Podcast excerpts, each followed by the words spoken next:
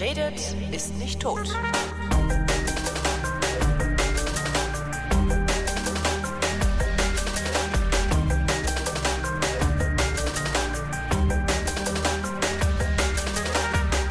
Ich bin Holger Klein und rufe diesmal in Indien an. Marsha kommt aus einem kleinen Dorf im Odenwald und aus dem Dorf rauszukommen ist für viele hier schon schwierig genug. Ähm, und nach Indien ist es dann doch noch ein bisschen weiter als in die nächste Großstadt. Darum fragt unser eins dann natürlich auch zuallererst, was die Dorfbewohnerin denn nach Indien verschlagen hat. Also ich bin im CVJ in Baden, bin ich äh, ehrenamtlich engagiert, also im christlichen Verein junger Menschen. Ähm, und der entsendet junge Menschen eben nach Indien als Freiwilligendienst nach dem Abitur. Ähm, und eine meiner, meiner Freundinnen, die eben ein Jahr vor mir Abitur gemacht hat, war eben schon in Indien und hat mir davon immer ziemlich viel erzählt und mich damit schon so mit Indienfieber so ein bisschen angesteckt. Und eine andere Bekannte von mir, jetzt mittlerweile auch Freundin, ähm, hat das Projekt hier gegründet in Indien vor zwei Jahren. Und die hat mir auch ziemlich begeistert von Indien erzählt und da habe ich gedacht, ich bewerbe mich mal. Wo genau bist du da in Indien? In Madurai, in Tamil Nadu, also ganz, ganz unten im Süden. Ähm, und was für ein Projekt ist das? Also ich arbeite hier beim YMCA Madurai und der hat hier eine Behinderte, Behindertenschule vor 15 Jahren gegründet, also School for Mentally Challenged. Und da arbeite ich mit, mit noch einem anderen Mädchen, also wir sind zu zweit hier. Ähm, ja, wir, mit, wir arbeiten einfach in der Schule mit, also machen verschiedene Sachen. Ähm, es gibt, glaube ich, elf Klassen. Ähm, eigentlich 80 Kinder, von denen aber vielleicht immer noch 50 da sind. Und wir unterstützen einfach die Lehrerin im Unterricht, ähm, beobachten die Kinder, ähm, gucken, wo wir den Kindern auch helfen können. Also wenn jetzt zum Beispiel Kinder Probleme mit Rechnen haben, dass wir denen dann helfen. Also so gut es mit da auch mit der Sprache geht, weil die Kinder eben kein Englisch sprechen, sondern nur Tamil, also die, die Sprache hier unten. Ähm, was es manchmal ein bisschen schwierig macht, aber wir haben mittlerweile so die Zahlen bis 100 kann ich jetzt schon und das reicht eigentlich für die Schüler. Und Wie, du, halt, du unterhältst dich mit denen nur in Zahlen? Nein, also ich kenne auch so Konversationswörter und ähm, setz dich hin, steh auf, komm, geh, so Sachen kann ich auf Tamil, aber es ist eine sehr schwierige Sprache. Also, Wenn du sagst, dass immer nur 50 von den 80 Kindern da sind, wo sind dann die anderen? Da sind ähm, die Eltern meistens zu faul, das Kind zu bringen oder das Kind ist krank und es kommt, kam auch schon vor, dass Kinder drei Monate weg waren und dann auf einmal wieder gekommen sind. Ähm, und manchmal wissen die Lehrerin selbst nicht, wo das Kind jetzt gerade ist. Ich weiß es nicht genau. Also bei einem Mädchen war, war der Fall, dass es bei den Eltern war. Die wohnt eben bei ihrem Onkel und die war dann eben drei Monate bei ihren Eltern. Aber die war dann halt nicht in der Schule und hat dann halt alles schon wieder vergessen gehabt, was sie bis dahin gelernt hatte. Und. Wie stelle ich mir denn eigentlich eine Behindertenschule in Indien vor? Also in Deutschland äh, sehen die wahrscheinlich aus wie alle möglichen, äh, jede andere Schule auch, vielleicht ja. irgendwie ein bisschen barrierefreier oder sowas. Aber Indien ist, glaube ich, sehr anders, oder? Ja, es ist nochmal noch sehr anders, ja. Also es gibt, ähm, also jede Klasse hat ein eigenes Klassenzimmer. Eine Lehrerin ist immer für acht bis neun Kinder zuständig. Ähm, die Kinder sind nach ihrem Level, was Fähigkeitslevel eingeteilt, also nicht nach der Behinderung. Es kann sein, dass dann die Down-Syndrom-Kinder überall in den Klassen verteilt sind mit äh, Kindern, die Autismus haben oder sonstiges. Ähm, und die Lehrerinnen, die machen keinen Frontalunterricht, sondern geben den Kindern Aufgaben in ihr kleines in ihr Notizbuch halt individuell an jedes Kind angepasst. Also eigentlich so, wie die, wie die Bildungsforscher in Deutschland sich wünschen würden, dass äh, jeglicher Schulbetrieb in Deutschland stattfände. Ja, genau. Aber es kommt auch immer auf die Motivation der Lehrerin drauf an, ähm, wie gut das Kind dann auch individuell lernt. Also es gibt auch Lehrerinnen, die sind dann manchmal zu faul, das Aufgaben zu geben, was ich sehr schade finde, oder die Kinder zu beschäftigen und dann einfach eine Stunde mit den Kindern im Zimmer sitzen und sich ein bisschen mit ihnen unterhalten. Also Du hast jetzt schon zum zweiten Mal das Wort faul benutzt. Das finde ich ganz, ganz interessant, weil es gibt ja auch so dieses, so ein Klischeebild, dass man als Westeuropäer von, von äh, Asien, Südostasien äh, und so hat. Die sind eigentlich alle faul und liegen den ganzen Tag nur rum und kriegen nichts geregelt. Ist das tatsächlich so? Nee, ne? Also faul kann man jetzt nicht sagen. Die haben alle so ein bisschen ein anderes Verständnis davon, wie man arbeitet. Also es kann sein, dass, also wir wohnen hier im YMCA im Hostel, also haben zu zweit ein Zimmer ähm, und unten ist halt das Office, das Büro von allen. Und manchmal sieht man dann halt, wie sie nur da sitzen und Zeitung lesen. Man denkt eigentlich, sie arbeiten nicht, aber irgendwie kriegen sie ihre Arbeit immer hin. Und wenn die Zeit auch knapp wird, also wenn sie Druck haben, dann, dann kriegen sie es auch wirklich schnell geregelt. Also das ist einfach ein ganz anderes Verständnis von Arbeit. Aber sie kriegen ihre Arbeit immer hin und wenn sie sie nicht hinkriegen, dann arbeiten sie halt eben auch mal sonntags. Das heißt, eigentlich haben nicht die ein Problem, sondern wir haben ein Problem. Ja, also ich finde find es hier sehr, sehr viel angenehmer. Also es ist nicht so gestresst und hektisch. Ja. Aber was sind dann die Nachteile? Also weil die, die Vorteile, die wir von Stress und Hektik haben, zumindest äh, in meiner Wahrnehmung, sind ja, dass äh, bei uns die, die Telefone funktionieren, äh, die Straßen in einigermaßen gutem Zustand sind, die Busse ja. halbwegs pünktlich fahren. Ähm, das hast du in Indien nicht, oder? Nein. Ähm, also es ist, es ist eigentlich normal, dass man zu spät kommt. Das ist fast Normalfall. Einfach weil der Verkehr total chaotisch ist. Es gibt eigentlich zwei Verkehrsregeln. Die eine ist, die Kuh hat immer Vorfahrt. Also wenn eine Kuh über die, die Straße läuft, dann, dann bremst das Auto halt und bleibt stehen. Und, ähm, und es wird einfach immer gehupt. Also vielleicht hört man das auch ein bisschen im Hintergrund.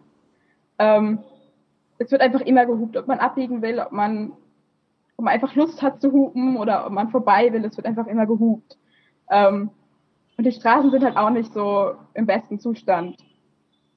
Und dann kann es halt mal sein, dass man im Verkehr steht und dann kommt man halt mal zu spät. Also auch unsere, unsere Chefs kommen mal zu spät. Äh, ist das, ist das was, woran man sich überhaupt gewöhnen kann, wenn man aus Westeuropa kommt? Also insbesondere aus Deutschland? man kann sich dran gewöhnen, ja. Also ganz am Anfang war es ein bisschen hart, weil wir hatten dann äh, ein Meeting mit unseren zwei, zwei Chefs, die halt für uns zuständig sind. Und es wird gesagt, ja, das Meeting ist um elf. Und es hat dann letztendlich um halb eins angefangen. Und das war schon arg, aber mittlerweile habe ich mich schon dran gewöhnt. Man, es gibt auch Meetings, zu denen muss man pünktlich sein, aber man weiß nie, welche das dann wirklich sind. Also Gottesdienste fangen zum Beispiel immer pünktlich an. Da sind wir dann mal eine halbe Stunde zu spät gekommen. Das war für uns verbindlich, dass wir da hinkommen, weil irgendwie ein YMCA-Chor gesungen hat. Und wir kamen halt eine halbe Stunde zu spät, weil ja, Indien, das macht ja bestimmt nichts. Und dann war mit dem Gottesdienst halt schon, ja, fast vorbei. Aber es gab dann auch keinen Ärger. Also es ist dann no problem in Indien. Ja, also sowieso Christen, Christen sind ja, äh, da, da geht es ja um Verzeihen, von daher kann man da auch mal irgendwie die Zügel loslassen. Ähm, wie lange bist du insgesamt da? Also wie lange wirst du insgesamt bleiben? Also insgesamt bin ich sieben Monate da, jetzt seit fünf Monaten. Ein Monat bin ich noch in meinem Projekt. Ähm, und dann werden wir noch einen Monat rumreisen, also zu viert. Es sind noch so andere Mädchen im YMCA in Bangalore und machen dort Straßenkinderarbeit. Ähm, und mit denen werden wir dann zusammen nochmal nach Nordindien reisen. Einen Monat lang. Genau, als Belohnung. Ich frage ja jeden, jeden und jede, die, äh, die an, an fremden Orten sind, ähm, was hast du erwartet, als du hingefahren bist und was hast du dann wirklich vorgefunden? Gab es da einen Unterschied? Was habe ich erwartet? Also es, es, ist schwierig zu sagen, was ich erwartet habe. Also ich konnte es mir, es ist ganz anders, als man sich vorstellt. Also ich habe mir schon vorgestellt, dass, dass da ein bisschen Dreck rumliegt und dass es so ein bisschen stinkt. Ähm, also so, ich habe vor allem viel, viel Negatives erwartet, weil man sich so ein Land wie Indien gar nicht vorstellen kann. Ähm, also es ist wirklich so, dass hier überall viel, viel Müll drum liegt, aber mittlerweile habe ich mich total dran gewöhnt, äh, dass hier einfach Müll rumliegt und dass es stinkt. Ähm, aber es gibt auch voll viel Positives an dem Land an sich und, und die Menschen. Und ich mag das Land jetzt einfach total. Und ich hätte nie gedacht, dass ich das Land so sehr ins Herz schließen kann. Und ähm, ich weiß gar nicht, was, was genau ich erwartet habe. Ich kann, konnte es gar nicht so richtig, richtig äh, beschreiben. Also ich habe, glaube ich, erst im Flugzeug darüber Gedanken gemacht, wie wird das jetzt, wenn ich jetzt da, da lande und ja, Aber ja, ist es, so, ist es so geworden, wie du im Flugzeug gedacht hast? Es hat mehr gestunken. Ja, es war sehr warm. also ich weiß ich bin aus dem Flugzeug rausgestiegen und äh, es war wirklich sehr warm. Ich bin Mitternacht aus dem Flugzeug gestiegen und es war einfach mega schwül. Also ich hatte auch immer 30 Grad oder so. Gibt's, ähm, gibt's da, wo du bist, äh, in Südindien, gibt es da überhaupt noch Jahreszeiten oder seid ihr so dicht am Äquator, dass es entweder regnet oder nicht? Ja, so ungefähr, aber laut den Indern war es letzten Monat, also Januar, Dezember, es war schon richtig kalt. Also mit äh, die niedrigste Temperatur waren äh, 26 Grad. Und das fanden die Inder kalt. Äh, das war dann der harte Winter. Also, äh, Heizung, Heizung haben die, machen, machen die dann Heizung an? Also packen die dann die Heizlüfter schon aus? Oder? Nee, die packen dann die Fließjacken und die Mützen raus. Und die Ohrschützer. Ohrschützer bei 26 Grad, nicht schlecht. Ja, doch. Also es kamen Kinder in Fließjacken und dicken Pullis in die Schule bei 26 Grad. Und draußen sind die Frauen in ihrem Sari rumgelaufen und hatten dazu dann eine Mütze auf. Das sah auch sehr interessant aus. Also das, das Bild, was man von Indien oder was, was man, was ich von Indien ja. habe, das äh, habe ich im Wesentlichen aus vielleicht ein bisschen Fernsehgucken, ja. ähm, ein paar Zeitungsartikeln und einem Buch, das mich sehr, sehr beeindruckt hat. Das äh, ist von einem Inder, der ähm, mit seinen Eltern nach New York ausgewandert ist und dann, als er längst Hochschullehrer war, also selbst ausgebildet war und zwei Kinder mhm. hatte und verheiratet ist, zurück nach Bombay gegangen ist. Das heißt Maximum City. Ähm, und beschreibt ein unfassbares Durcheinander von von äh, Interessengruppen und äh, ja. Korruption und oh ja. ähm, Armut und guter Laune und äh, also das ist, äh, das kann ich übrigens nur empfehlen, Maximum City, also mhm. Bombay Maximum City heißt es, gibt's mit Sicherheit zu kaufen da irgendwo. Ja. Ähm, äh, ist das so? Also ist, sind alle arm und korrupt und, und äh, nichts funktioniert und Menschen be liegen bettelnd auf der Straße rum, was man da so kennt an Bildern? Oder ist das immer noch äh, viel stärker Klischee, was in, in meinem Kopf ist? Ja, also es ist teilweise schon so. Ich könnte mir vorstellen, dass es in Mumbai nochmal äh, extremer ist. Also hier sitzen schon die Bettler auf der Straße und äh, teilweise mit ziemlich, äh, ziemlich vielen Verkrüppelungen am Fuß ich habe noch nie so viele Krankheiten gesehen wie in Indien. Ähm, Korruption gibt's ja auch ziemlich, ziemlich schlimm. Wir haben die Wahlen mitbekommen. In Tamil Nadu wurde gewählt. Und wir haben auch indische Freunde hier, die hier im YMCA arbeiten. Ähm, und dann hat einer gesagt, also wir sind irgendwie auf, aufs Thema Politik bekommen. Und er hat gemeint, er hätte gerne einen Hitler für Indien, der alle korrupten Menschen tötet. Also er findet Hitler gut. Ähm, mhm. Das hat mich schon mal ziemlich geschockt. Wir haben ihm versucht klarzumachen, was Hitler eigentlich getan hätte und dass er dann äh, mit ziemlich hoher Wahrscheinlichkeit auch ermordet ge gewesen wäre. Also allein schon aufgrund seiner Hautfarbe. Mhm. Ähm, Obwohl ich glaube, mit, mit Indern, ich glaube, mit Indern haben die Nazis, die fanden sie, glaube ich, gut, oder? War da nicht irgendwie? Da habe ich jetzt nicht ich, so den, den Überblick. Ja, irgend, irgendwen fanden sie nett, ja. aber ich weiß auch nicht mehr, wer das war. Wir haben auf jeden Fall versucht, klar zu machen, dass Hitler auf keinen Fall irgendwie gut war. Ähm, aber er sieht halt nur diese Korruption in diesem, in dem Land hier. Und er wollte eben, er hat Architektur studiert und wollte dann auch Architekt werden. Aber Architekt dürfen nur Hindus werden und er ist eben Christ und deswegen darf er diesen Beruf nicht ausüben. Das wird ihm dann aber erst äh, nach seinem Studium gesagt. Ähm, deswegen hat er gerade einen ziemlichen Hass hier auf die Regierung äh, und diese ganzen Zustände in diesem Land. Und auch während den Wahlen eben sind die Politiker dann äh, immer, wenn es dunkel war, in die Häuser gelaufen und haben Bestechungsgeld verteilt. Also die haben pro, pro Kopf in der Familie, glaube ich, 600 Rupien gezahlt. Das sind ungefähr 10 Euro. Aber hier in Indien ist das mega viel Geld. Ähm, einfach nur, damit sie sie wählen. Und wer, wer dann tatsächlich gewählt hat, hat dann nochmal 7000 Rupien bekommen. Also mehr als 100 Euro. Ähm, und so, und die, die Inder, die brauchen dann halt eben auch das Geld und nehmen das Geld an und unterstützen dadurch aber noch mehr die Korruption und beschweren sich dann, dass äh, das Oberhaupt ziemlich schlimm ist. Also die Chief Ministerin jetzt, das ist jetzt eine Frau. Wie viel, wie, wie ist denn der Durchschnittsverdienst da unten in Indien? Wenn, was sagtest du? Verdienst 100, 100 Rupien, nee, 10 Rupien kriegen die, äh, war das? Äh, 10 Euro, ja. Okay. Ähm, also wir kriegen ja 100 Euro Taschengeld vom, äh, von Weltwärts, von dem Regierungsprogramm. Mhm. Und das ist teilweise das Doppelte, was die Lehrerinnen verdienen. Im Monat oder am Tag? Im Monat. Oder? Also die Lehrerinnen kriegen, also es kommt auch darauf an, wie lange die Lehrerin da ist und wie lange sie schon arbeitet und wie gut sie ausgebildet ist, aber ungefähr so 3000, 3500 Rupien, das sind 50 Euro. Und, und davon, kann die, davon kann die aber leben, also davon kriegt die ein Dach über dem Kopf und was zu essen bezahlt. Ja, gerade so. Aber es grad ist so, okay. so, dass die ähm, Frauen eben so Berufe wie Lehrerin ausüben dürfen. Also das, das muss die Familie vom Mann dann erlauben. Ähm, also sie ist halt noch nicht verheiratet. Ähm, und das dann auch nur, wenn die Familie das extra Geld noch braucht. Es ist meistens so, dass der Mann dann schon noch was verdient dazu. Also es nicht, sind nicht die Alleinernährer der Familie dann mit diesem Geld. Wenn, wenn man äh, als Christ bestimmte Berufe nicht ausüben kann, also ist das, ist das tatsächlich gesetzlich festgeschrieben oder ist das einfach nur, man wird halt nicht eingestellt, weil man dover Christ ist und kein Hindu? Also eher zweiteres. Es ist auch so mit dem Kastensystem, das ist ja eigentlich auch schon längst verboten, aber jeder hat seine Kaste in seinem Ausweis stehen und muss die auch beim, bei der Berufsangabe äh, angeben. Also wenn, so eine, wenn sie sich bewerben für einen Beruf, müssen sie ihre Kaste angeben. Und eigentlich ist es ja äh, gesetzlich verboten. Und warum unternimmt niemand was? Funktioniert der Rechtsstaat nicht? Weil sie sich alle damit abfinden. Also das, das mag ich nicht an den Enden. Sie finden sich einfach damit ab. Es ist halt so. Also ich habe halt meine Kaste und wir haben gefragt, ja, aber warum denn? Also das ist doch eigentlich gar nicht mehr so. Ja, ist halt so. War schon immer so. Das ist von meiner Familie die Kaste. Deswegen habe ich die auch und da kann man nichts dagegen machen.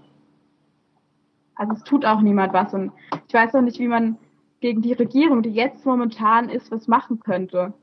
Also weil, naja, also Indien gilt ja, ja als Demokratie. Ähm, machen kann man gegen Regierungen, was indem man sie abwählt. Ne? Also. Ja, aber es wählt sie halt keiner ab, weil sie, weil sie so viel Geld zahlen. Für jede Wählerstimme. Sie zahlen ja 100 Euro ungefähr, also 7000 Rupien pro Wählerstimme. Und deswegen ist es jetzt diese Chief Ministerin, ich weiß ihren Namen gar nicht, ich kann mir das nie merken, ähm, deswegen ist sie jetzt an der Macht. Und die hat jetzt, ich glaube im November war es, hat sie einfach mal um den Staat, für was auch immer, mehr Geld zu beschaffen, hat sie alle Bus, äh, staatlichen Busse, die Ticketpreise verdoppelt und will 2000 Alkoholläden im Land eröffnen, um mehr Geld einzutreiben. Und 2000 Alkoholläden werden dieses Land kaputt machen, weil die Männer halt eben gerne mal einen trinken haben die das dann nicht im Griff oder wieso wird das das Land kaputt machen? Weil ich trinke auch mal gerne ein und mir geht's eigentlich ja, nee. ganz gut, außer Übergewicht jetzt. Also. Nee, nee, nee, also die betrinken sich dann ziemlich heftig. Wir waren auch mal ähm, bei einer Freundin zu Hause, also sie ist jetzt 21 und ihr Vater kam betrunken nach Hause und dann wurden wir in ihr Zimmer geschickt, damit wir das ja nicht mitkriegen und die wird dann auch von ihrem Vater mal geschlagen. Hm. Also es ist ziemlich heftig, wenn man da mal in die Familien reinguckt. Und ähm, wenn man mal nachts über die Straße läuft, so um halb elf, dann sieht man eigentlich nur noch die betrunkenen Männer auf der Straße und zwar nicht wenig. Also. Wie kommt das, dass die, dass sie den Alkohol nicht in den Griff kriegen? Ich weiß es nicht. Also ich kann es gar nicht sagen. Wir haben auch eben auch zwei, zwei, eben diese zwei männlichen indischen Freunde und die betrinken sich auch erstmal abends einfach so ohne Grund. Ich meine, das gibt es auch in Deutschland, aber die, die kriegen das irgendwie nicht mehr in den Griff, habe ich das Gefühl. Also sie wollten jetzt auch nach Silvester damit aufhören, aber äh, es hat, hat 20 Tage durchgehalten. Ähm, hätte der Christ, der Architekt, der Christ ist und deshalb nicht als Architekt arbeiten darf, ähm, hätte der nicht einfach Hindu werden können? Kann man das so einfach? Ich glaube, es ist einfacher, äh, als Hindu-Christ zu werden, als äh, nee, das ist auch nicht einfach. Es ist eigentlich gar nicht einfach, die Religion zu wechseln, weil es einen Megazoff mit der Familie geben würde. Und die Familie ist ja jetzt schon ziemlich wichtig. Also wir haben einmal eine Taufe von einem äh, Hindu-Mädchen eben mitbekommen und deren Familie weiß es aber nicht. Also sie ist zum äh, ist halt konvertiert und hat dann die Taufe gehabt, aber ihre Familie weiß davon einfach nicht. Und sie hat mega Angst, es ihrer Familie zu sagen. Ich weiß nicht, was dann passieren würde, aber sie hat riesen Angst. Hast du denn rausfinden können, ähm, warum sie konvertiert ist? Ja, sie war, sie, ist eben zu, also sie kommt aus einem Dorf und ist eben hier nach Madurai zum Studieren gekommen und hat dabei äh, dafür eine Unterkunft bei eben einem Pfarrer von dieser Gemeinde gefunden und hat eben bei diesem Pfarrer äh, gewohnt und ziemlich viel vom, vom Christentum mitbekommen und hat sich dann entschlossen zu konvertieren. Also ja, das war das, was ich mitbekommen habe. Hindus haben mehrere Götter, ne? Das ist, oder? Also, ich, ich, die blicken da selber nicht durch, die Inder. Wir versuchen das immer ein bisschen rauszubekommen. Es gibt, ähm, also die Hindus allgemein gibt es schon viele Götter und da gibt es Reinkarnationen und Avatare von den Göttern und es gibt drei Hauptgötter, aber die haben auch immer wieder andere Namen. Ähm, aber jede Familie hat einen Familiengott. Und wenn man in dieser Familie eben geboren wird, dann hat man eben auch diesen Familiengott als Gott. Und den betet man dann auch an. Und dann gibt es immer auch noch äh, einen Stadtgott. Ich glaube, hier ist es dieser elefantenköpfige Ganesha. Also hier ist auch ein riesen Tempel fünf Minuten entfernt. Ähm, ja, das ist das, was sie uns selbst erklären konnten. Kommt man damit klar als Christ? Also ich vermute mal, du bist Christin, oder? Ja. Also ich nicht. Also mir ist das halt, mir ist Religion ziemlich wurscht. Ja. Darum gucke ich mir das halt an und denke mir meinen Teil. Äh, kommt, kommt man damit als Christin denn klar, wenn irgendwie überall nur Leute rumlaufen, die ständig alles Mögliche anbeten, aber eben nicht das Ding oder den einen Gott, den ihr ja habt? Ähm, also ich komme damit ganz gut klar, weil, also was ich hier gelernt habe, ähm, ist zum Beispiel, dass man einfach auch die Religion des anderen akzeptiert. Ähm, also nicht, dass ich das vorher nicht gemacht hätte, aber hier wird es einem nochmal viel mehr bewusst. Also in Indien ist auch so, jeder hat eine Religion. Also wenn man erzählt, dass es eben in Deutschland viele Atheisten gibt, dann, dann machen sie mal ganz große Augen. Ja, wie jetzt? Die haben keine Religion. Man muss doch irgendwas haben.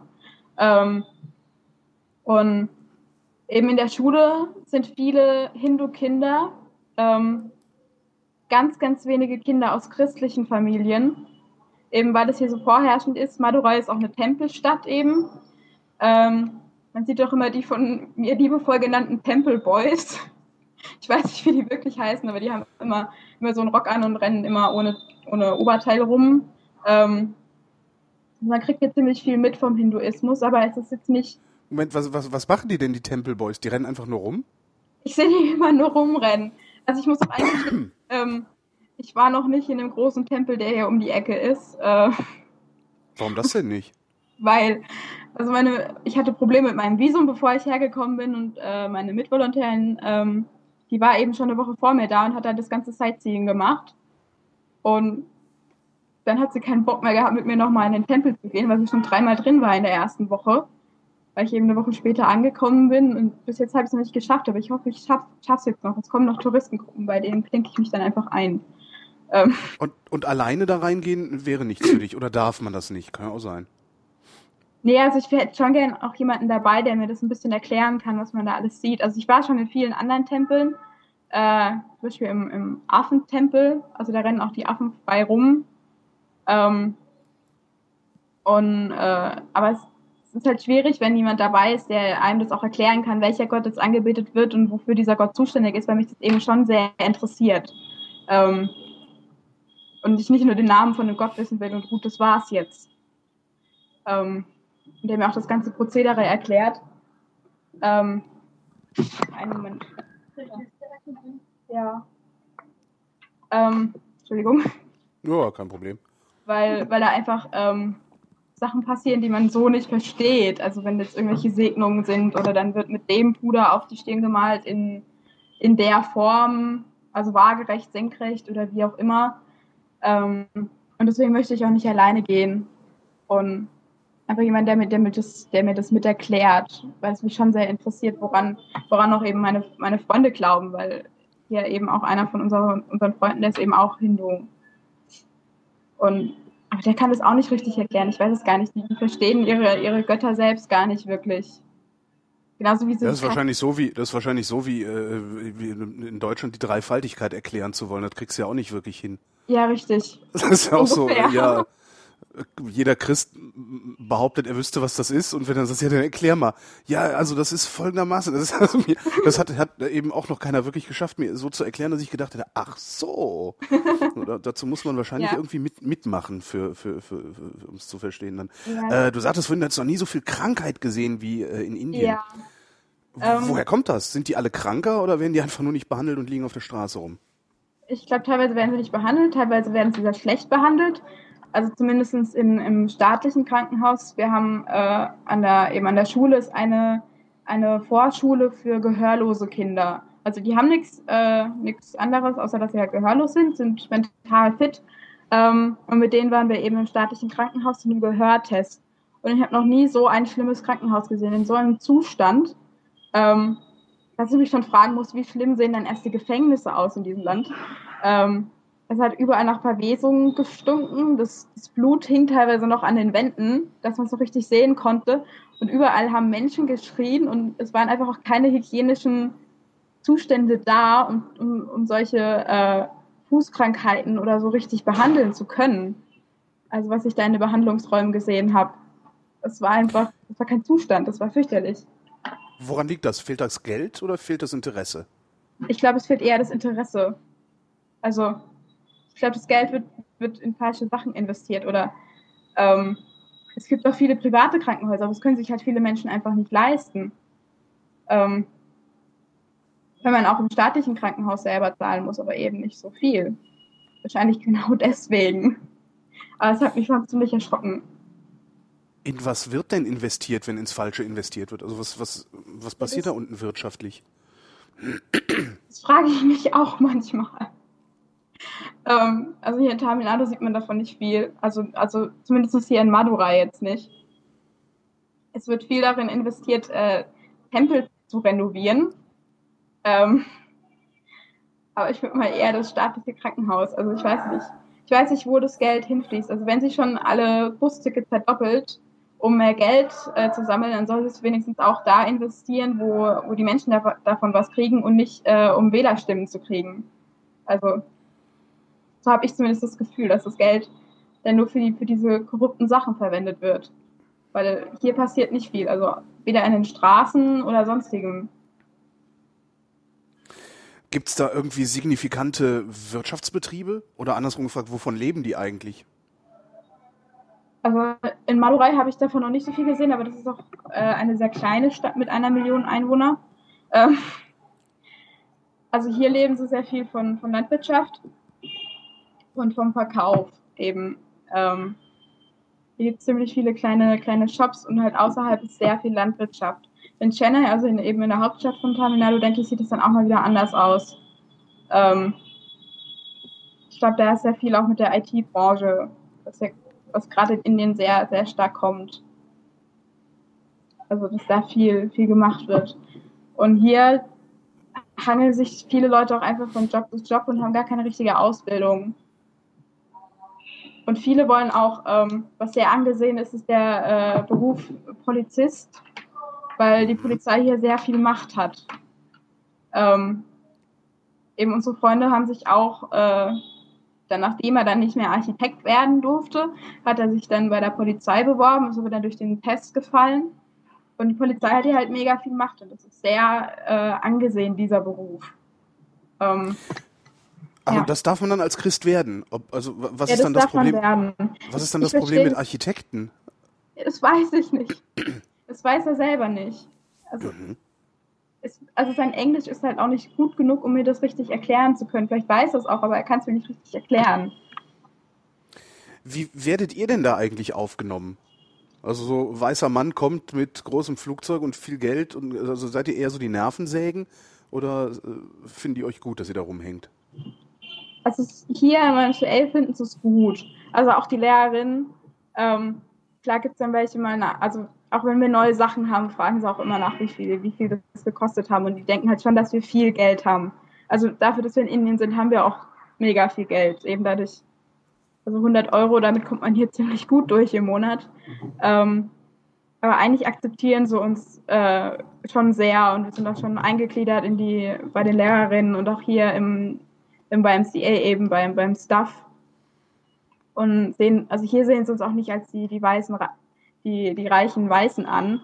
Ähm, aber außerhalb merkt, merkt man es dann halt schon, wenn man dann äh, zum Schneider geht oder so. Am Anfang mussten wir dann noch ziemlich viel handeln, weil sie uns einfach verarschen wollten mit den Preisen, äh, die dann teilweise doppelt so hoch waren, wie die Inder, Inder sie gezahlt hätten.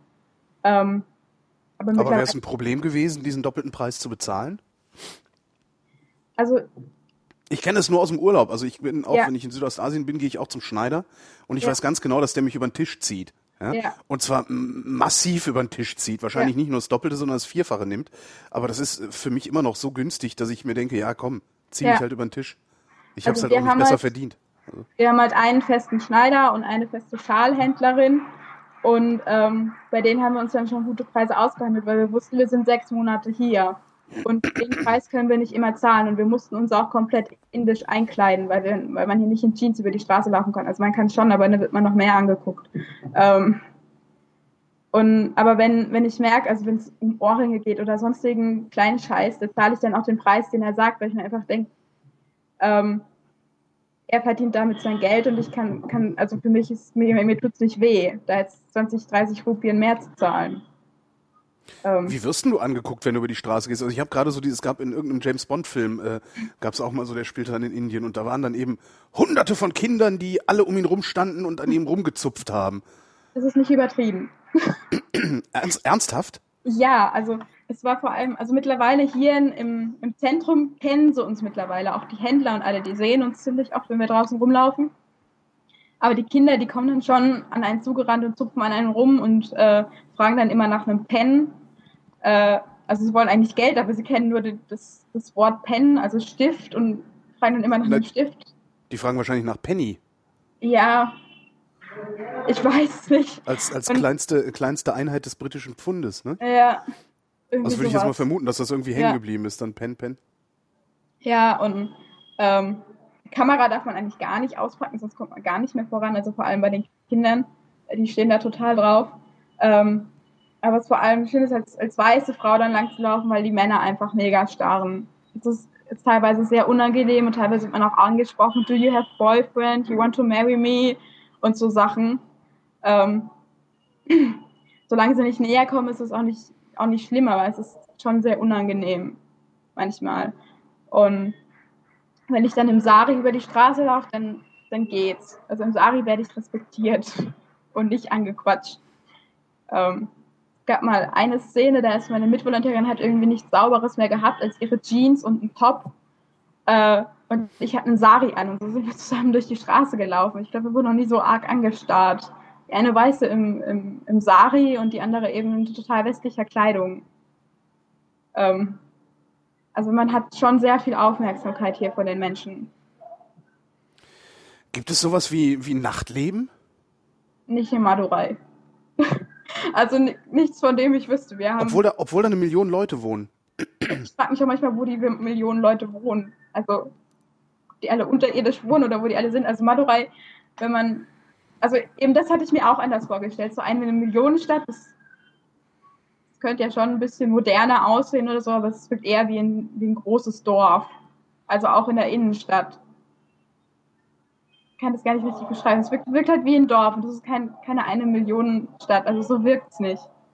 Auch nicht, wenn man, wenn man in die anderen Stadtteile fährt. Und Nachtleben habe ich noch nichts mitbekommen. Also in größeren Städten wie Chennai oder Bangalore oder so, wenn die dann so mehr als fünf Millionen Einwohner haben, da geht dann schon was. Das ist dann auch eher westlicher, aber Madurai ist immer noch sehr traditionell, weil es eine Tempelstadt ist. Und äh, also Frauen ist es so- sowieso nicht erlaubt, irgendwie alleine im Dunkeln rauszugehen. Also uns Wer, ver, wer verbietet das? Das Gesetz oder die Tradition? die Tradition. Mhm. Also die Eltern oder der Mann. Oder die Eltern vom Mann. Also je nachdem, wo sie dann halt äh, leben. Also normalerweise ist es so, wenn sie dann heiraten, dass sie zu den, ins Haus vom Mann ziehen, also zu dessen Eltern dann auch. Und die haben dann halt das Sagen über die Frau, also meistens. Es gibt auch Ausnahmen, aber meistens ist es so. Wärst du eigentlich lieber woanders hingefahren, als in so eine traditionelle Tempelstadt? Ähm, das klingt als das klingt halt so, als wärst du ma maximal weit von der Moderne entfernt gerade. Ja, so fühle ich mich auch manchmal. Also, ähm, ich habe mir das schon bewusst ausgesucht, hierher zu kommen. Ich hätte auch die Möglichkeit gehabt, nach Bangalore zu gehen. Ähm, aber ich wollte mal was, was wirklich komplett anderes erfahren. Also diese, diese Tradition hier und auch, ähm, ich wollte auch Saris anziehen, was, was die in Bangalore nicht machen können, weil das dann schon wieder zu westlich ist. Ähm, Wie, achso, äh, Bangalore ist zu westlich, um da im Sari rumzulaufen. Da siehst du dann aus wie ein. Tourist.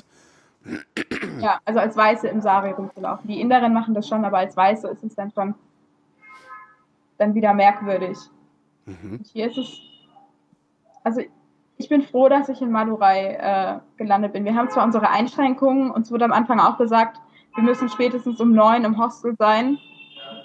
Ähm, aber wir haben uns einfach mit den Rezeptionisten angefreundet. Ist es kein Problem, wenn wir auch mal um elf kommen, wenn wir im Kino waren oder so.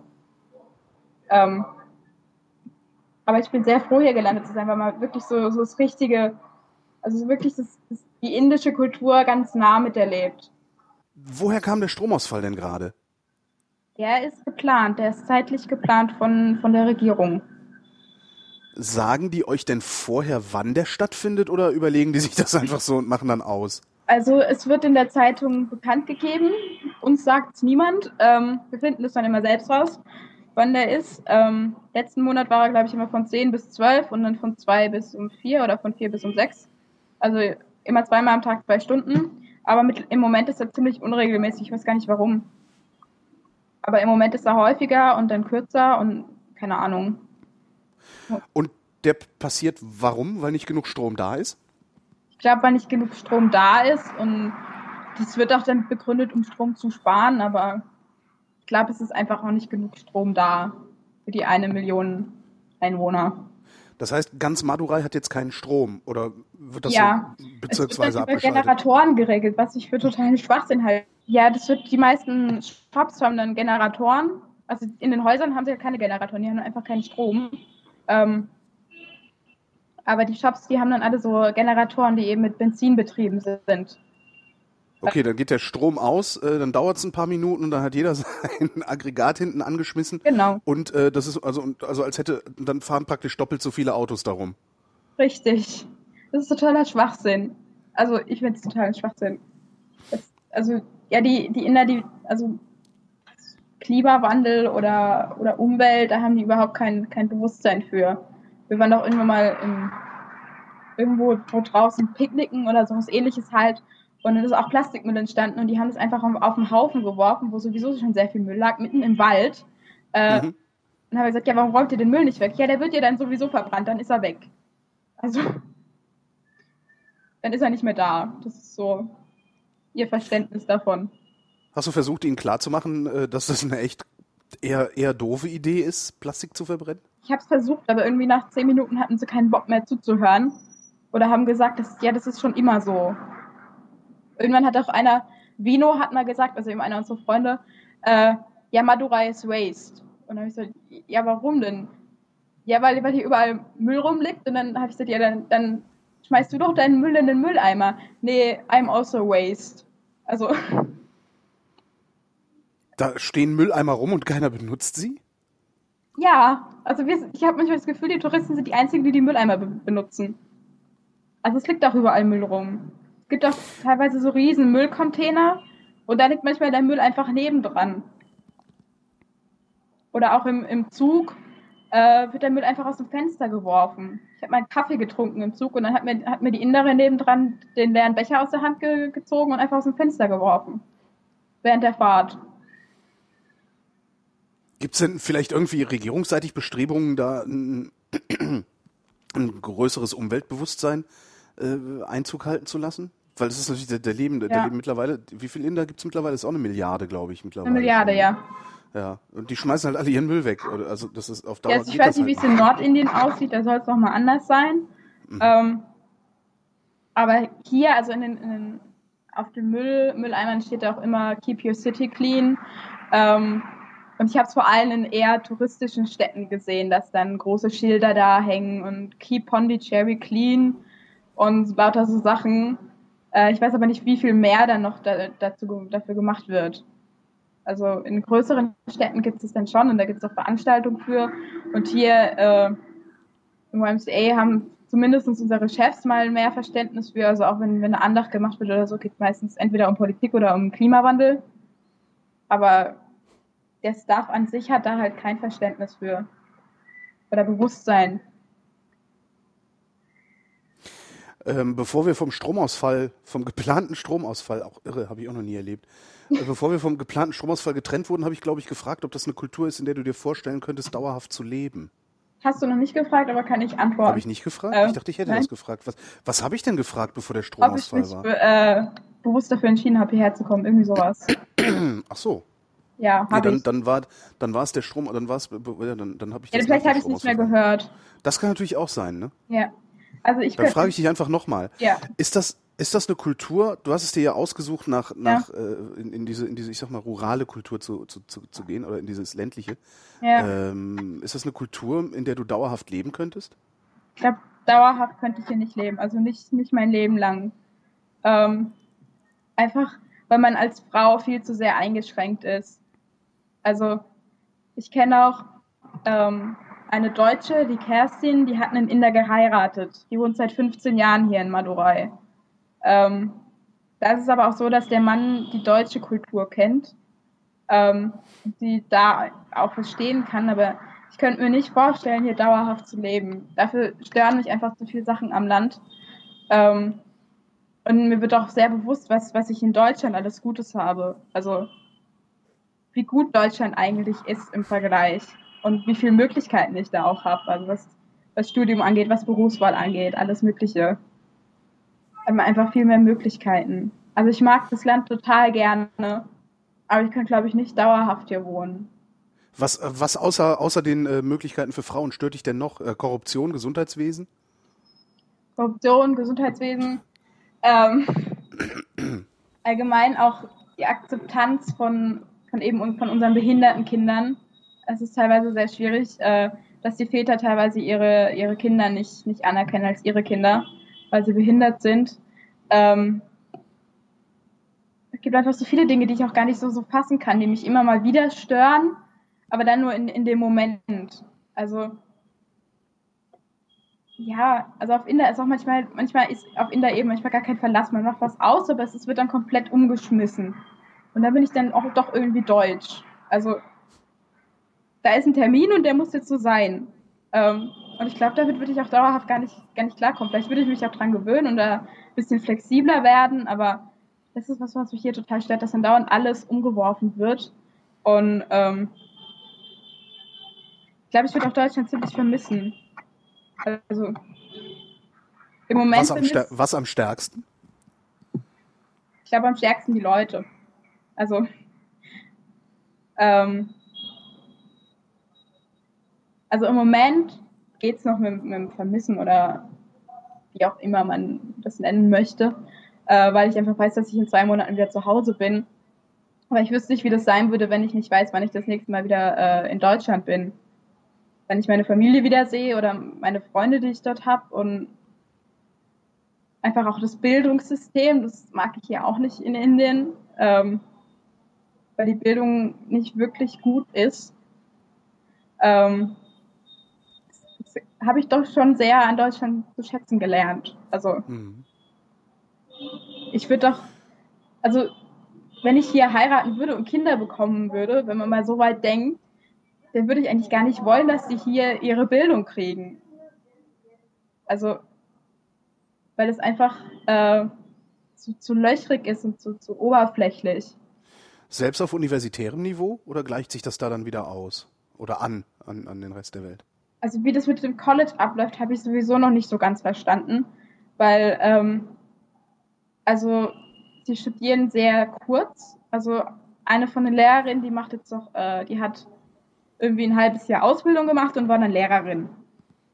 Ähm, also für die Schule an für behinderte Kinder und die will jetzt eben noch Sportlehrerin werden und muss dafür dann zehn Monate studieren. Mhm. Und eigentlich geht auch jeder aufs College, aber im Endeffekt arbeiten sie dann irgend, immer irgendwas anderes, als sie studiert haben. Ähm, und das College-Leben ist eigentlich für die Inder da, um da so ihre, sag ich jetzt mal, wilde Seite auszuleben. Also das College-Leben ist was ganz anderes, weil sie weit weg von der Familie sind. Ähm, also da hatten sie dann auch alle ihre College-Freundinnen, bevor sie halt eben geheiratet haben. Ähm, und ich weiß nicht, wie ernst es denn da mit der Bildung ist. Also, da haben sie auch noch nicht so viel erzählt von. Es war halt die College-Zeit. Wir haben halt mal irgendwas studiert. Was willst du machen, wenn du mal groß wirst? ich also was hast, du, was hast du vor, wenn du aus Indien zurückkommst äh, und wieder in Deutschland bist? Wird also, das irgendwas mit deinem, also wirkt, wirkt sich das irgendwie auf deine Berufswahl aus, was du da tust? Also ich bewerbe mich auf jeden Fall für ähm, Lehramt, eben für, für also Sonderschullehramt mhm. für behinderte Kinder, weil, weil, mir die Kinder hier einfach total ans Herz gewachsen sind und ich einfach auch merke, dass mir die Arbeit liegt. Ähm, was ich auch total interessant finde, ist äh, Kultur- und Medienbildung. Mhm. Ähm, aber da gibt es so sehr wenig Studienplätze und es ist schwer da reinzukommen und ja, ich muss auch gucken, ob ich irgendwo ein, ein Praktikum kriege oder irgendwie sowas. Ähm, und es gibt so viele Sachen, die mich interessieren. Also es ist halt sich kannst irgendwie. Du, ja. Kannst du die Arbeit, also hast du, hast du in Deutschland schon mal mit behinderten Kindern gearbeitet? Nee, also nicht, nicht so. Weil da wüsste ich wirklich gerne, ob man das überhaupt vergleichen kann, weil bei uns das ja dann doch ja. wahrscheinlich wesentlich stärker durchbürokratisiert ist als ja. in Indien. Also wir haben in Moosbach nochmal äh, eine Behindertenwerkstatt, eine ziemlich, also ziemlich große mit Wohnheim. Die habe ich mal angefragt nach einem, nach einem Nebenjob, um einfach da nochmal die Arbeit mit Behinderten zu sehen. Ähm, und ich glaube, die Arbeit ist schon ziemlich, ziemlich arg verschieden. Äh, auch die Erziehung. Also hier ähm, werden die Kinder auch geschlagen. Also selbst die behinderten Kinder. Was ich schon ziemlich hart finde. In welchen Momenten? Also bei uns kriegst du, kriegst du ja, in der Schule wahrscheinlich überhaupt nicht. Zu Hause kriegst ja. du vielleicht nochmal eine gelangt, wenn du ungezogen bist. Äh, wann kriegen die da eine drauf? Es kommt auf die Lehrerin drauf an. Also manche Lehrer sind auch total geduldig und ruhig. Vor allem die Kinder, die mit den, äh, die die zwei Autistenklassen haben. Äh, die sind sehr ruhig und ausgeglichen. Es gibt aber auch Lehrer, die schlagen einfach bei, bei jeder Kleinigkeit schon zu. Ähm, und eine Szene war mal, also die, die war auch sehr extrem. Da stand, äh, da waren zwei, zwei Mädchen vor unserer Direktorin gekniet und sie hatte so einen Plastik-Cricket-Schläger in der Hand und hatte den wohl auch schon benutzt, weil das eine Mädchen total zitternd und heulend vor ihr gekniet hat und sie, sie sollte sich halt für irgendwas entschuldigen und wir wussten aber nicht für was. Ähm, und da wollte sie sich nicht entschuldigen und dann hat sie gerade nochmal mit dem Schläger draufgehauen und zwar nicht wenig. Und äh, meine Mitvolontärin ist dann dazwischen und hat das Ganze unterbrochen, weil wir das einfach nicht mehr mit ansehen konnten. Ähm, das Mädchen war auch gar nicht mehr fähig, irgendwie sich zu entschuldigen, weil es einfach nicht mehr sprechen konnte, weil es so, so sehr Angst hatte und so gezittert hat. Und ähm, die Direktorin wollte uns zuerst auch gar nicht erklären, was da jetzt passiert ist, weil sie einfach total sauer war, dass wir dazwischen gegangen sind.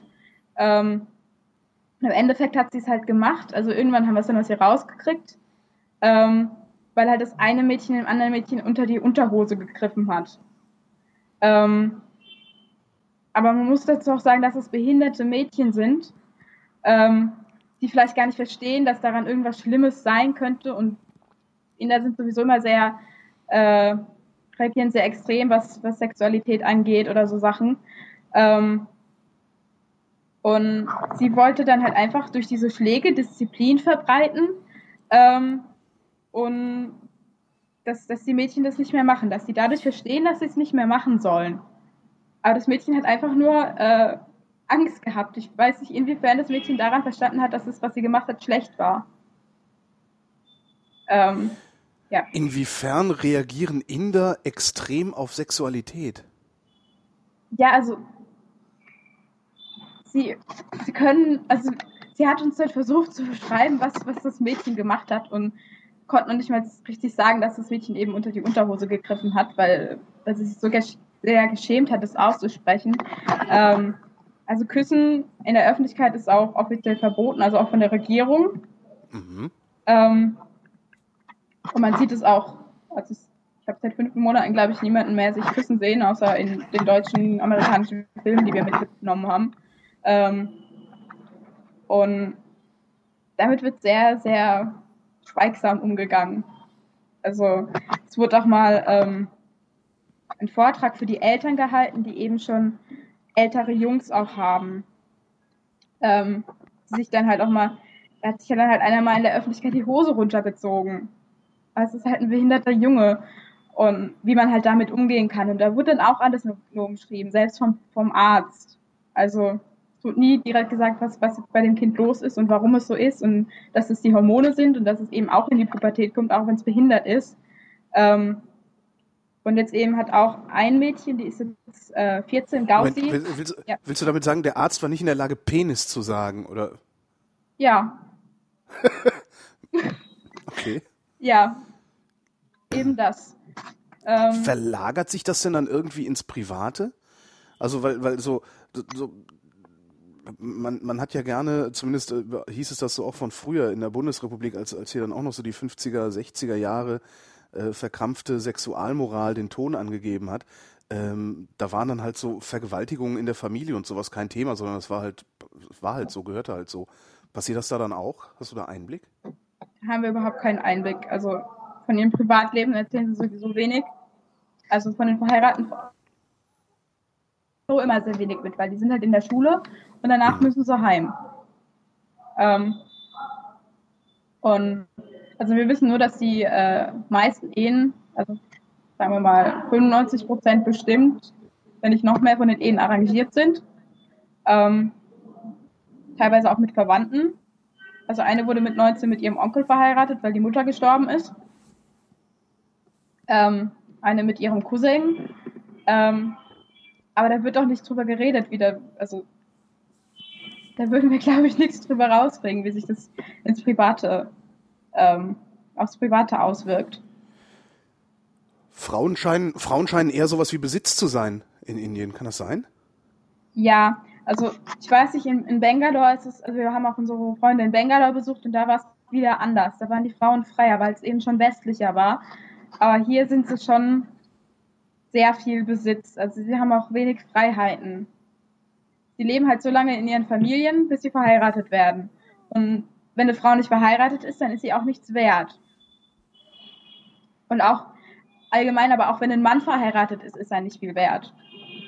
Also wir haben jetzt eine Freundin, die wir heute besucht haben, die ist jetzt, die ist jetzt 30 und sie ist noch nicht verheiratet. Und das macht der ganzen Familie totale Sorgen und zu schaffen und Sie finden aber keinen, keinen guten Ehemann und die müssen auch immer ziemlich viel für die Hochzeit zahlen. Ähm, und auch der Mann will auch, auch Geld oder das Geld im Wert von Gold. Wenn ich dich heirate, äh, müssen deine Eltern dafür bezahlen, dass ich das tue? Ja. Welches, äh, welchen Vorteil haben die denn davon, dass ich dich geheiratet habe dann? Keine Ahnung. Also es kommt darauf an, wie, wie reich die Familie ist, auch in welcher Kaste die Familie ist. Also es wird auch meistens nicht äh, zwischen den Kasten geheiratet oder äh, mit verschiedenen Religionen. Also Christen heiraten nur Christen, äh, Hindus nur Hindus ähm, und dann auch in der gleichen Kaste. Ähm, und die Familie muss halt diesen Wert in Gold sein, aber das, das Gold kriegt dann eben auch die Frau. Also die kriegt dann eine Goldkette als sozusagen als, als Ehering. Ähm, aber es, alles, was die Frau auch verdient, ist Besitz vom Mann dann also unsere Direktorin verdient 6000 Rupien, aber die muss sie an ihren Mann abgeben und dann fragen, ob sie sich was kaufen darf. Wow. Ja. Und, und, was arbeitet der Mann oder sitzt der zu Hause und wartet darauf, dass sie das Geld abgibt? So wie nee, so nee, der Mann arbeitet auch. Okay. Also die Männer arbeiten auch. Alle. Außer sie sind krank und können nicht mehr arbeiten. Also die arbeiten dann auch. Also schon aber die, die Frauen müssen trotzdem das Geld abgeben. Gibt es denn in, in, in der Stadt, in der du da bist, äh, was, Mandurai heißt sie, ja. äh, Madurai, so. Ja. Ähm, gibt es denn da irgendwelche Bestrebungen oder sichtbare Bestrebungen, den Frauen mehr Rechte zu verschaffen? Also irgendwelche Demonstrationen? Also man merkt Demonstrationen jetzt nicht, aber man merkt es an den verschiedenen Generationen von Frauen. Also wir haben jetzt eine eben eine 20, 21-jährige Freundin, die Jenny, die hat auch einen Freund seit, also seit ihrer Highschool-Zeit, den sie sich selbst ausgesucht hat. Ähm, und er ist auch Hindu, sie ist Christin, aber sie will bei ihrer Familie durchsetzen, dass sie ihn heiraten darf. Und sie wehrt sich da schon so ein bisschen dagegen. Ähm, sie will eben auch äh, im Beruf erfolgreicher werden, ist jetzt eben von der Behindertenschule weggegangen, eine normale Schule und macht dann eben diese, äh, diese weiter, dieses weitere Studium zur Sportlehrerin ähm, und will da eben ein bisschen eigenständiger werden. Und man merkt schon so an den verschiedenen Generationen, wie sie auch eingestellt sind und wenn man mit ihnen redet, ähm, dass die jüngeren Mädchen auch immer selbstständiger werden wollen. Also wir haben auch äh, hier im Office hat eine gearbeitet, eine Rinjena. Ähm, die durfte auch bis, bis äh, abends um sieben hier im Office arbeiten von ihrem Mann aus. Die hatte dann keine Probleme mit ihrem Mann, dass sie hier selbstständig arbeitet und auch einen anderen Beruf als Lehrerin ausarbeitet, sondern was mit äh, Computertechnik und die macht auch Fortbildung und alles. Ähm, die strebt da schon weiter. Und hier sind jetzt auch jüngere äh, Mädchen, die hier äh, ausgebildet werden, was äh, Büroarbeit zumindest angeht, die dann auch weitermachen wollen. Wie gehen denn die Männer mit diesem schleichenden Machtverlust um? Ja, das, das weiß, weiß man noch nicht so. Also die sind ja alle noch nicht verheiratet. Ähm, bis auf, bis auf die eine halt und da macht der Mann dann auch mit. Also der sieht da auch kein Problem mit. Und jetzt auch ähm, von einem unserer Freunde, die Frau, die möchte Staatslehrerin werden, weil man da mehr verdient, also wenn man vom Staat angestellt ist. Ähm, und er unterstützt es auch voll. Ähm, möchte auch, dass sie da weiterkommt. Und er unterstützt seine Frau auch. Ähm, ja, das wird man dann, glaube ich, in ein paar Jahren sehen, wie sich das weiterentwickelt. Also man merkt es so ganz schleichend. Also jetzt nicht so revolutionär oder so, aber es ist ganz, ganz schleichend. Also so ein bisschen merkt man schon. Wenn du dann zurück nach Deutschland kommst und dann dein, dein, dein, dein altes, dein eigentliches Leben weiterlebst, äh, wirst du dann immer wieder nach Indien fahren oder ist das jetzt so eine Episode in deinem Leben, die dann noch abgehakt ist? Ich will auf jeden Fall zurück. Also irgendwie werde ich einen Weg finden, wieder hierher zu kommen. Einfach weil ich hier auch Freundschaften geschlossen habe. Also wirklich auch tiefgehende Freundschaften. Ähm, weil ich glaube ich das Land auch ziemlich vermissen werde. Also mehr als ich jetzt Deutschland vermissen werde. Also mehr als ich jetzt Deutschland vermisse. Ähm, und ich will auch noch mehr sehen von Indien, weil wir noch längst nicht alles gesehen haben und noch längst nicht alles sehen werden auf unserer Rundreise, weil ein Monat einfach zu wenig ist für Indien. Ähm, ich möchte einfach noch mehr Seiten von dem Land, Land sehen. Ich möchte auf jeden Fall zurückkommen, weil ich mich hier einfach sehr wohl fühle. Also trotz den ganzen Umständen hat mir das Land irgendwie angetan. Marsha ist in Madurai, Indien, und das war ihr Bericht. Ich bin Holger Klein und danke für die Aufmerksamkeit.